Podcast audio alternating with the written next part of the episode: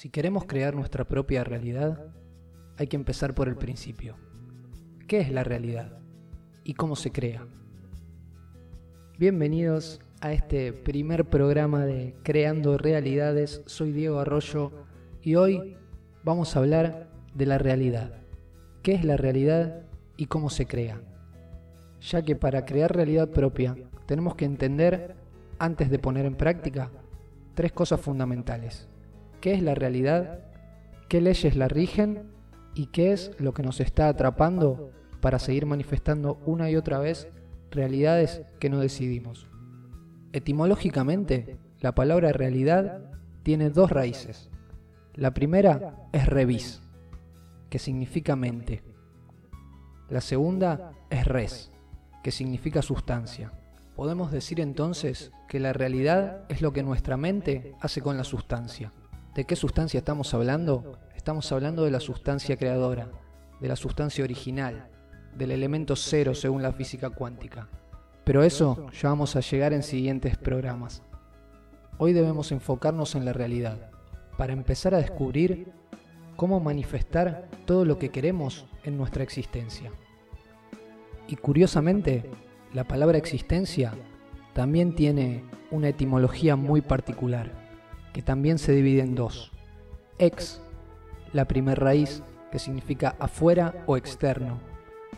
Y la segunda, sistere, que significa colocar. Esto quiere decir que existencia significa colocar afuera. Y viene a ser muy similar a lo que nos decía la etimología de la palabra realidad. Albert Einstein decía en una conocida frase, que la decisión más importante que cualquier ser humano debe tomar en su vida es preguntarse a sí mismo si vive en un universo hostil o en un universo amigable. Y esto muy bien podría resumir qué es la realidad. Se sabe y es muy famosa la frase de que cada persona es un mundo, y la verdad es que lo es. No hace falta ser muy inteligente ni ser un iluminado para darse cuenta que dos personas pueden vivir la misma situación y obtener diferentes resultados depende de su punto de vista. O bien, que varias personas pueden vivir en la misma casa, ser de la misma familia y vivir realidades completamente diferentes.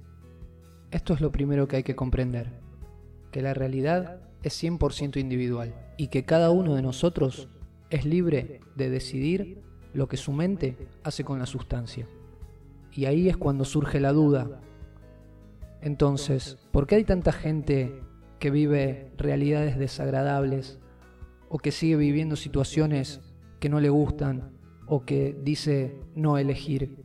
Para entender esto, debemos entender el proceso de creación de la realidad. El proceso de manifestación, es decir, creación de realidad, en su expresión más simple, puede dividirse en tres pasos las famosas trinidades de las que nos hablan las religiones, alinear el cuerpo, la mente y el alma, seguir el camino del guerrero, del mercader y el sacerdote, como enseñan las culturas originarias, todas nos hablan de lo mismo. Mi intención es ponerla en las palabras más sencillas posibles. Para manifestar cualquier cosa en nuestra realidad, hay que seguir tres simples pasos. Y la realidad es que los estamos siguiendo nos guste o no, seamos conscientes o no seamos conscientes de ello. Los estamos siguiendo constantemente y creando una y otra vez la realidad que vivimos. Por eso hay tantas personas que viven situaciones que no quieren, porque están siguiendo estos pasos de manera inconsciente. Todos sabemos que los seres humanos somos conscientes solamente de un 1% de lo que pensamos.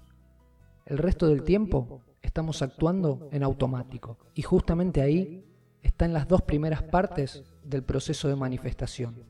Es decir, todo empieza con un pensamiento. Todo empieza con un pensamiento. La cuestión está en que dentro de nosotros tenemos tres mentes o tres clases de pensamiento que están coexistiendo constantemente. La primera es ese 1% del que somos conscientes, la mente consciente. La segunda son esos programas que fuimos acumulando a lo largo de los años, ya sean nuestros o ajenos, y son los que manejan el 99% de nuestras reacciones durante la vida diaria. Esta es la mente subconsciente. Y existe una tercer mente que es la mente supraconsciente, y ahí es donde habitan todas las posibilidades. Algunos le llaman la quinta dimensión, y es exactamente lo mismo representado en tercera, cuarta y quinta dimensión. La parte más sutil es la parte donde inicialmente se crea cualquier manifestación. Depende de nuestro foco de pensamiento lo que se manifieste luego en la cuarta dimensión o en los procesos subconscientes que manejan nuestra vida y a través de esos procesos vienen los resultados que obtendremos en el plano físico tangible o la tercera dimensión, o bien la mente consciente. Entonces, a grandes rasgos, podríamos decir que el truco es bastante simple. Se trata de elegir de las infinitas posibilidades, teniendo el entendimiento, lógicamente, de que todo es posible y de que solo estamos limitados por nuestras propias creencias, y una vez elegida la realidad que queremos manifestar, mantenerla en nuestro foco de atención consciente, es decir, la tercera dimensión o mente consciente, la mayor cantidad de tiempo posible hasta que progresivamente se conviertan en programas automáticos por los cuales reaccionemos a nuestra vida diaria. El mismo Jesús decía, donde está la atención está el tesoro. Y esto no significa nada más ni nada menos que donde esté tu foco de atención y tu pensamiento consciente durante más tiempo, es la realidad que vas a manifestar en tu vida. Es por eso que constantemente vemos a personas quejándose de esto o de aquello y manifestando en su vida más de esto o de aquello. No sé si hay una forma más simple de decirlo. Sean cuales sean tus pensamientos forma, es decir, los pensamientos que más mantienes durante el día, eso es lo que verás en tu vida.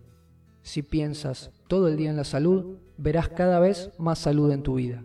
Si piensas todo el día en la enfermedad, verás cada vez más enfermedad en tu vida. Y insisto, no hay que ser un iluminado para comprender esto. Solo basta con mirar alrededor y ver el mundo en el que vivimos. Cuando decidas conscientemente poner tu foco de atención en las cosas que realmente deseas en tu vida, así, progresivamente, ese foco de atención irá subiendo de escalones. Primero en la mente consciente, en el 1%, luego en la mente subconsciente y finalmente la mente supraconsciente, la mente creadora por excelencia, se dará por enterada de que estás listo para recibir en tu vida lo que estás deseando. Y ya para ir terminando, vamos a pasar en limpio. Podemos decir que la realidad es lo que tu mente hace con la sustancia. Por lo tanto, el único responsable de tu realidad eres tú mismo. Y no importa cuántas realidades hayas creado sin saberlo.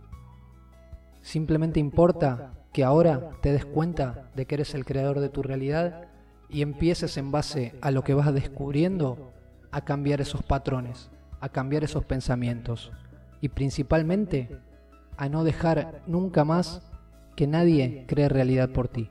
Bueno, hasta aquí la charla de hoy.